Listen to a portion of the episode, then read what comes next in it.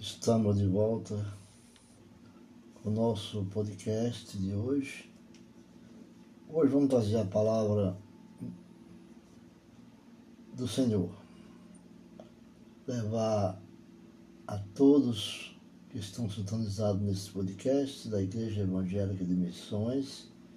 Quem fala é Valdir Fidelis. Eu quero falar a respeito do idoso hoje. Mas antes, apenas palavras boas quero deixar registrada. Como diz a palavra, por isso não mintam mais. Né? Porque hoje em dia as pessoas acham incomodados por não falar. E às vezes termina falando o que não deve. Então, por isso, não mintam mais. Que cada dia, cada um diga a verdade para o seu irmão na fé. Nós não devemos mentir para nossos irmãos. O conselho de hoje é que nós sejamos pessoas dignas, fiel. Deus, Jesus nunca provou a mentira. A mentira, né? Todos sabem o que é a verdade prevalece sobre todas as coisas. Como diz João, conheceis a verdade e a verdade vos libertará. E se queres libertar dos teus pecados, não minta mais, não peques. Pois todos nós somos membros do corpo de Cristo. Jovem, recém-nascido, idoso, Todos somos membros do corpo de Cristo. Se você ou se vocês ficarem com raiva, não deixe que isso faça com que pequem e não fiquem o dia inteiro com raiva. A raiva não resolve problema. Prestamos muito atenção nos acontecimentos que aqueles que têm raiva terminam errando, gerando ódio, e o ódio traz uma certa vingança, até de si próprio, levando ao pior dos casos. Não deem, não deem ao diabo a oportunidade para tentar vocês. Nós não somos capazes ainda de lidar com a astúcia de Satanás. Quem rouba, que não roube mais. Porém, comece a trabalhar a fim de viver honestamente e poder ajudar os pobres. Pobres que não têm o que comer, pobre de espírito. Pobre é uma das coisas mais carentes que tem no ser humano é, é vê-lo como pobre. Não digam palavras que fazem mal aos outros, mas use apenas palavras boas que ajudam os outros a crescer na fé e a conseguir o que necessitam para que as coisas que vocês dizem façam bem aos que ouvem. Paulo escreve aos Efésios e Paulo recomenda aos Efésios, em Efésios capítulo 4, então do 25 ao 29. Efésios 4, versículo 25 até o 29. É notório né, que, que as suas que as palavras de Cristo, através do, do apóstolo Paulo, diz que as suas conversas sejam sempre agradáveis e de bom gosto. Que vocês saibam, irmãos, todos vocês saibam como responder a cada pessoa. Existem pessoas que são. Nós sentimos a falta. Existem pessoas que tanto faz como tanto fez. Né? Então, nós devemos conversar com essas pessoas sempre agradáveis e com bom gosto. Como responder a cada pessoa? Nós consultamos o, o Evangelho em Colossenses, capítulo 4, no verso 6. E o domínio da língua. Esta, isso é uma coisa muito severa entre, a igreja, entre os irmãos da igreja de hoje. Mas desde o princípio é ensinado. Jesus sempre falava, Paulo sempre buscou isso lá também. Os apóstolos, todos os apóstolos falaram, diziam, dominando a língua. Meus irmãos, somente poucos de nós, ou poucos de vocês, deveriam se tornar mestre na igreja. Poucos deveriam se tornar mestre na igreja. É o domínio, dominando a língua, pois vocês sabem que nós, os que ensinamos, seremos julgados. Seremos julgados mais rigor do que os outros, com mais rigor do que os outros. Aqueles que ensinam, muitas pessoas acham que eles querem aparecer. Então, ser mestre é, mestre é, é ser professor, é ensinar. E muitos fogem, não gostam ou criticam com muito rigor. Todos nós sempre cometemos erros, é claro. Não desista se alguém te critica. Quem não comete nenhum erro no que diz é uma pessoa madura capaz de controlar todo o seu corpo. Até a boca dos cavalos colocamos um freio para que nos obedeça e assim fazemos com que vão aonde queremos. Pense no navio. Um navio grande como é, nós vemos sempre como ilustrando uma, um caso como essa que deu aquele grande navio num um, rebocador, cargueiro que bateu na ponte Rio-Niterói. Foi um susto que todo mundo, navio há muito tempo parado, ele foi levado pela a força do vento. Então, pense num navio, grande como é, empurrado por ventos fortes, como aquele que aconteceu, batendo naquela ponte. Ele é guiado por um pequeno leme e vai aonde o piloto quer. Um grande navio. Um piloto no leme. E ele vai aonde quer.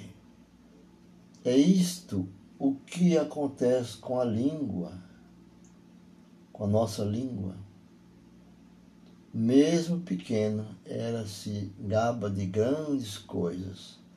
Veja como uma grande floresta pode sair, pode ser incendiada por uma pequena né, chama. Então vamos ter cuidado naquilo que falamos. Porque entre os dentes e a língua há uma dinamite. O apóstolo já falava isso. A língua é um fogo. Ela é um mundo de maldade quando usada erradamente. A língua, quando usada naquele que não agrada a Deus. A boca que pronuncia o nome do Senhor Jesus Cristo não deve pronunciar maldade, ocupa, então ela é um mundo de maldade, ocupa seu lugar no nosso corpo e espelho a, o mal em todo o nosso ser. Porque ela espalha, ela é espelhada em, em tudo que nós falamos, nós somos julgados. Mas mais o nosso corpo e espalha o mal em todo o nosso ser com o fogo que vem do próprio inferno. Inferno, esses movimentos caídos, decaídos, que não agrada a Deus. Ela põe toda a nossa vida em chamas, ardente. Cuidado com a língua, com o que fala. O ser humano é capaz de dominar todas as criaturas e tem dominado os animais selvagens, os pássaros, os pássaros, os animais que se arrastam pelo chão e os peixes. Foi assim que Deus fez quando chamou Adão e Adão deu o nome a todas as espécies. Então, através das escrituras, dos profetas, dos escritores bíblicos registraram tudo aquilo que Deus ensinou, criou e ordenou. Se não fosse esses escritores bíblicos narrando, falando ao povo através dos escritos, como o apóstolo Paulo, das 13 cartas do, do Evangelho, então o maior escritor do Evangelho é Paulo. Então, se não fosse por ele, muitas coisas tinham desaparecido. Muitas coisas nós não saberíamos o, o domínio dos, dos passos selvagens, dos animais que se arrastam pelo chão, do ouro, das pedras, das montanhas, dos rios, dos mares. Nada, nós não sabia, porque não havia quem o registrasse e falasse coisas boas. Ela é mas dominar a língua, né? Mas ninguém ainda foi capaz de dominar a língua. Ela é má, cheia de veneno mortal, e ninguém pode controlar. Usamos a língua tanto para agradecer, tanto para agradecer ao Senhor e Pai, como para amaldiçoar as pessoas que foram criada, parecida com Deus. Nós não temos esse, esse, esse poder, esse, nós não temos essa, essa condição e autoridade para estar falando mal do nosso irmão. Foram criados e parecidas, segundo a palavra, com Deus. Da mesma boca saem palavras tanto de agradecimento como de maldição. Cuidado. Meus irmãos, isto não deve ser assim. Por acaso pode, pode a mesma fonte jorrar água doce e água amarga? Meus irmãos, por acaso pode uma figueira dar azeitona Pé de uva dá figos. Medite nisso. Será que pode? É difícil, mas quando Deus criou tudo, Deus pode mudar tudo e transformar. Uma figueira dá azeitona ou um pé de uva dá figos. Assim também Assim também,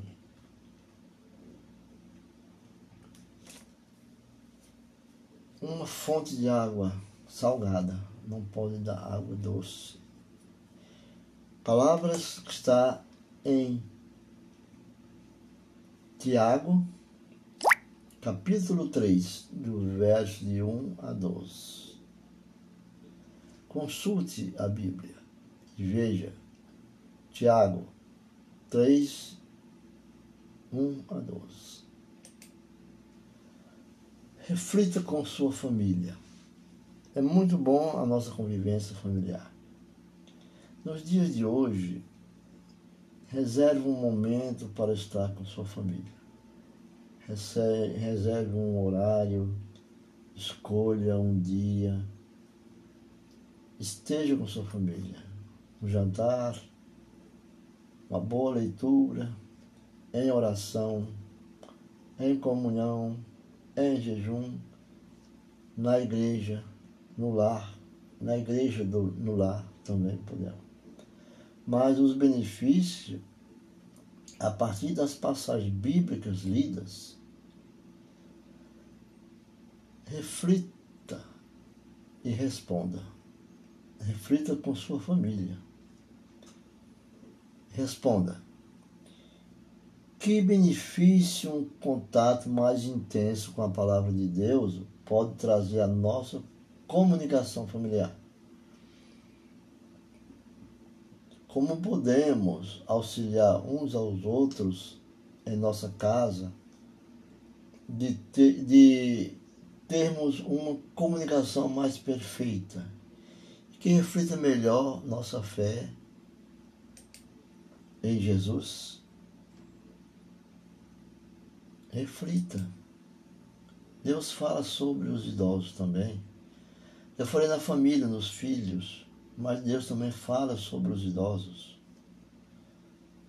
Os idosos hoje, que são os vovôs e vovós, papais, mamães, idosos, muitos já viúvos,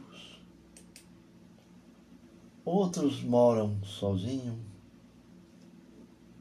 separados, mas, não, mas continua sendo, né? Por um motivo ou outro, justificado também, né? Mas eh, não apenas o respeito e a admiração, mas também o carinho que devemos ter e dá-lo e o cuidado especial por parte dos demais familiares. É assim quando Deus ordenou os diáconos para cuidar das viúvas, das crianças, dos idosos. Eles já doaram muito de sua vida, os idosos, vovôs e vovós. Doaram praticamente tudo de sua vida em favor dos mais jovens e ainda na velhice pode ensinar muito aos filhos e netos. Pode, pode-se rejeitá-los? Muitos idosos são rejeitados. Há muitos idosos que têm benefícios. Eles só são lembrados quando estão próximos a recebê-los seus benefícios e muitos se oferecem para conduzi-los em algum lugar. Passados esses dias, são rejeitados. Mas é amor pelo pai idoso também. E o idoso é pai, vô é pai.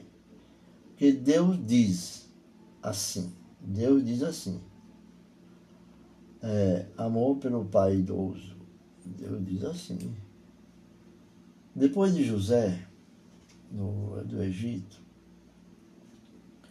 depois José levou Jacó, Deus fala isso, né? Depois José levou Jacó, seu pai, e o apresentou ao rei. José do Egito fez assim. Ele apresentou ao rei. Jacó deu a sua bênção ao rei. E este perguntou, após José levá-lo ao rei, Jacó deu a sua bênção ao rei. E este rei perguntou: Qual é a sua idade? Jacó, diante do rei, Jacó respondeu ao rei: Majestade, já estou com 130 anos de idade e sempre tenho andado de um lado para o outro. A minha vida tem passado rapidamente. Olha, 130 anos, andando de um lado para o outro. A minha vida tem passado rapidamente, já pensou? E muitos anos foram difíceis. Verdade? Lembramos que ali teve um, um período de seca muito grande, né? onde José, uma história muito interessante, né? fascinante, de amor. E Deus usa nosso amor como Ele quer. E continuou Jacó. E eu não tenho conseguido viver tanto quanto os meus antepassados. Seus antepassados viveram tanto quanto os meus antepassados. Que viver uma vida tão dura como a que eu tive. Essa passagem está em Gênesis, no livro de Gênesis 47, do capítulo 7 ao 12. Onde Jacó continua, no capítulo 47, onde Jacó continua dizendo: Jacó deu sua bênção ao rei e foi embora. Né? E José deu ao pai e aos irmãos terra na melhor região do Egito. Veja, José cuidou do seu pai, deu terras na melhor região do Egito, perto da cidade de Ramassés, como o rei havia ordenado. Essas terras se tornaram propriedade deles e eles ficaram morando ali. Glória a Deus. José dava mantimento ao, ao pai. Ele dava mantimento, ele mantinha mantimento ao, ao pai, aos irmãos e aos parentes, conforme as necessidades de cada um. Essa é a igreja. A igreja é a casa do Pai, a casa do Senhor. Ela pode te dar alimentos, as cestas básicas. Se você tiver problemas, ela pode te abrigar, a igreja pode te abrigar por um dia, dois ou três.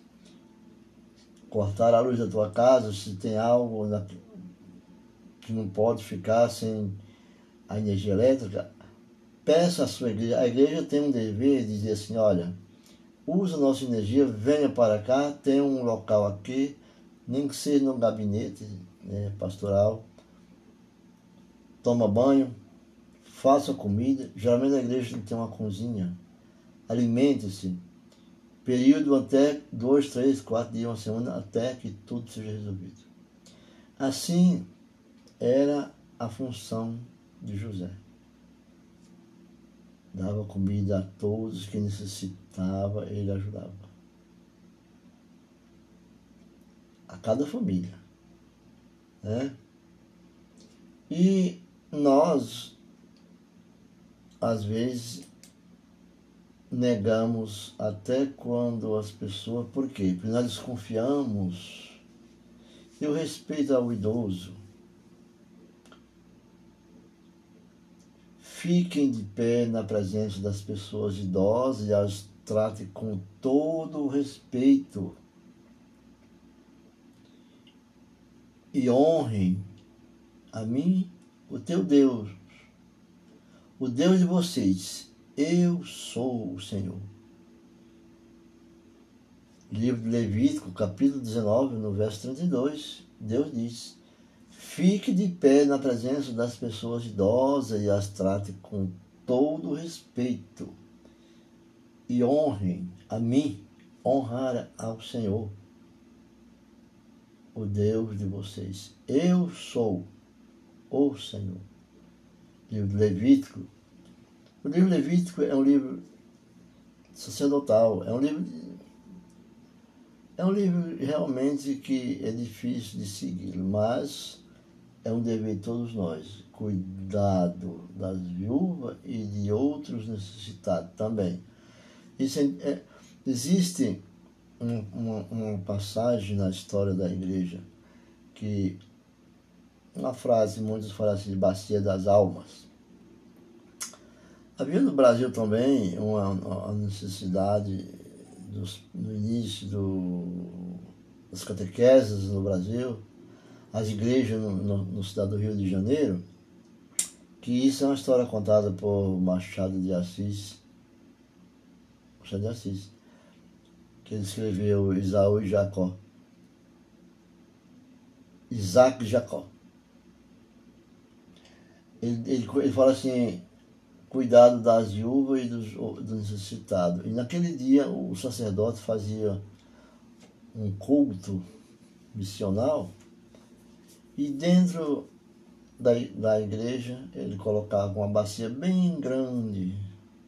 Naquele dia todas as doações, dízimo, oferta, era colocado naquela bacia bem grande, uma vez por mês.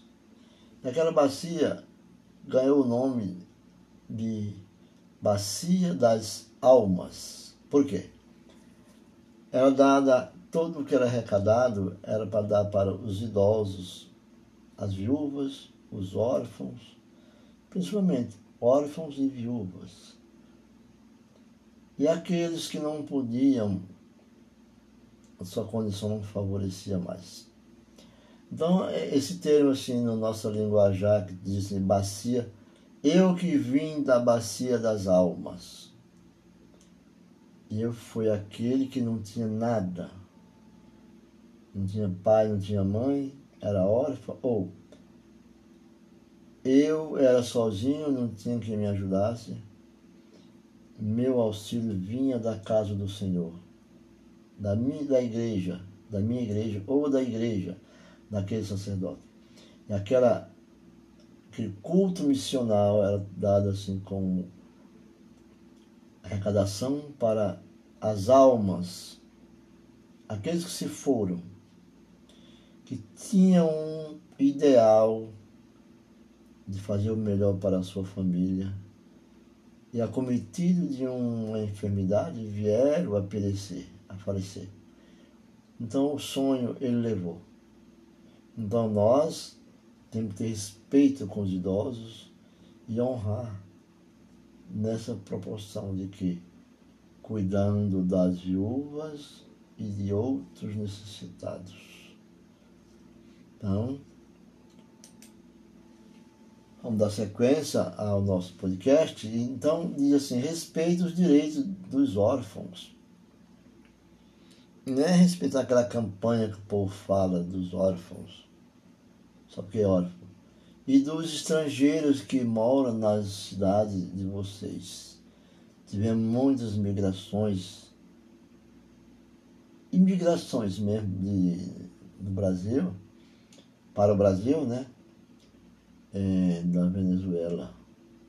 Aquele povo fugindo, e o povo brasileiro na região lá de Manaus, do Amazonas, me parece, acolheram o governo de lá proibiu da Venezuela, mas houve um acordo e eles, né, era órfão e, e estrangeiros que vieram para cá.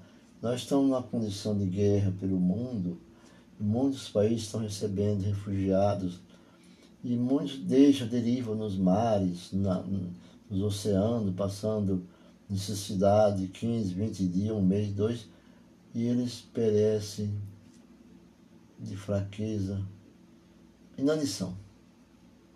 Então, esses estrangeiros, nós somos estrangeiros peregrinos aqui, para o paraíso do Senhor. Aqui nós somos estrangeiros também. Alguém deve cuidar de nós. O Senhor Jesus cuida de nós, através da nossa luta, da nossa fé. na nossa participação individual e em grupo com nossa igreja. Não aceite como garantia de pagamento de uma dívida a roupa da viúva a quem vocês emprestaram alguma coisa. Nada disso. Lembrem que vocês foram escravos no Egito, palavra do Senhor, e que o Senhor, nosso Deus, os tirou dali. Por isso eu exijo que obedeça a essa lei.